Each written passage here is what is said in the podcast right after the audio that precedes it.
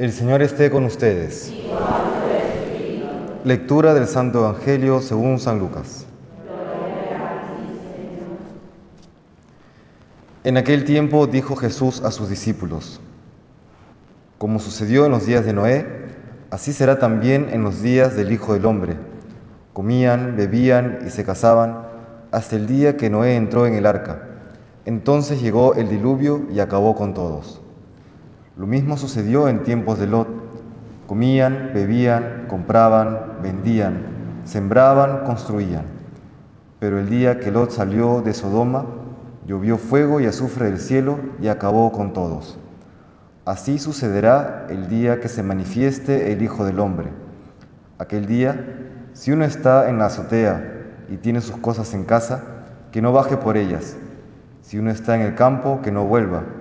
Acordaos de la mujer de Lot. El que pretenda guardarse su vida, la perderá, y el que la pierda, la recobrará.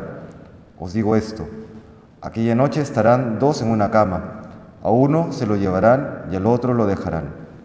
Estarán dos moliendo juntas, a una se la llevarán y a la otra la dejarán. Ellos le preguntaron, ¿Dónde, Señor? Él contestó, donde se reúnen los buitres, allí está el cuerpo. Palabra del Señor.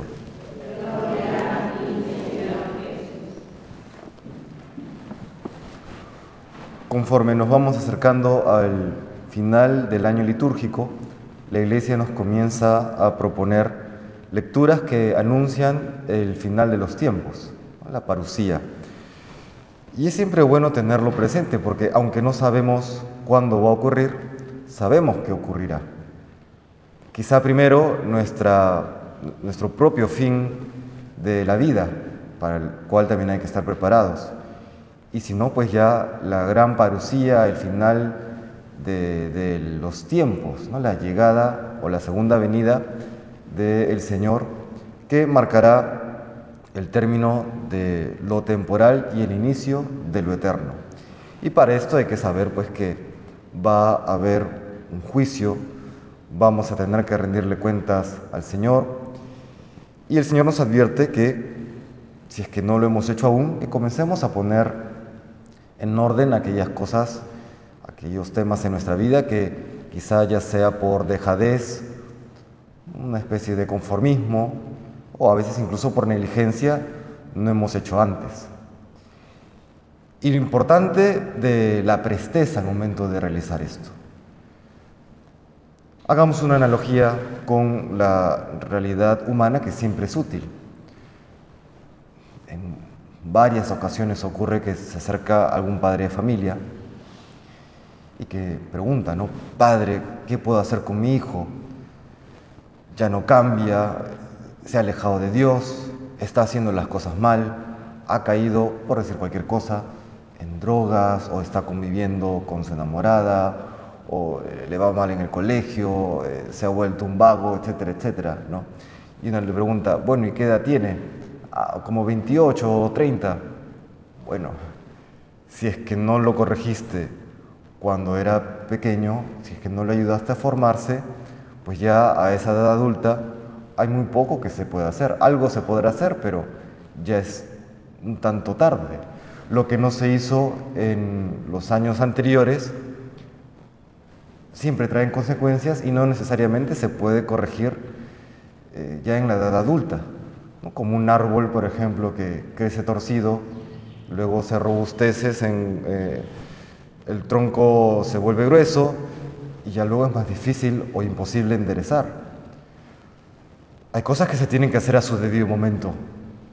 La vida cristiana ha de aprenderse en su debido momento. En este tiempo, por ejemplo, de primeras comuniones, suelo decirle a los papás que así como cuando un niño pequeño ha sufrido desnutrición crónica, que hasta los cinco se sabe que si no se alimentan debidamente ya luego hay cosas que no se pueden solucionar. No hay limitaciones neurológicas, hay limitaciones en la estatura, en fin. Así como nos damos cuenta cuando un joven o un adulto de pequeño sufrió desnutrición, de la misma manera nos damos cuenta que hay una especie de desnutrición espiritual. O cuando una persona creció maduró totalmente alejada de la vida espiritual, si bien puede recuperar en alguna medida el tiempo perdido, ya hay cosas que es cuesta arriba, ¿no? que es difícil. Lo mismo en nuestra vida cristiana en general. Hay cosas que tenemos que solucionar, hay cosas que tenemos que poner en orden ya.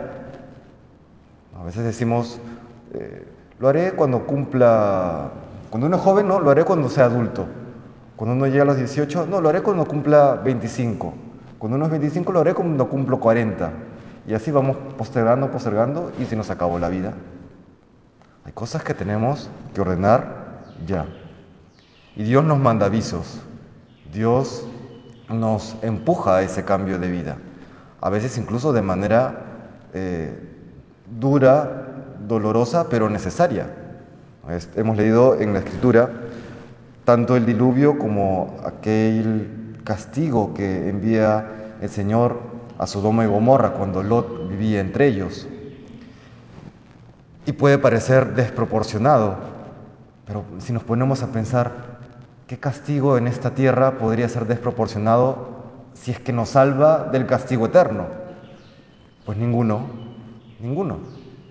Y Dios obra en el alma a través de todos estos acontecimientos, tanto personales como sociales. Nos va dando campanadas, ¿no? Despertemos, despertemos de aquello que está ocurriendo en nuestra vida. Despertemos de nuestra modora, despertemos de nuestra mediocridad o de nuestra negligencia. Dios siempre nos avisa. Tenemos que estar atentos para responder a aquella alerta, a aquella alarma que Dios nos envía. Pues le pedimos hoy al Señor que, siendo conscientes que el tiempo es limitado, que el don de la vida tiene un término, que sepamos aprovecharlo al máximo, que sepamos alejarnos, renunciar definitivamente al pecado y emprender una vida de virtud, una vida de santidad ya en serio, con ayuda de su gracia. Que el Señor nos bendiga.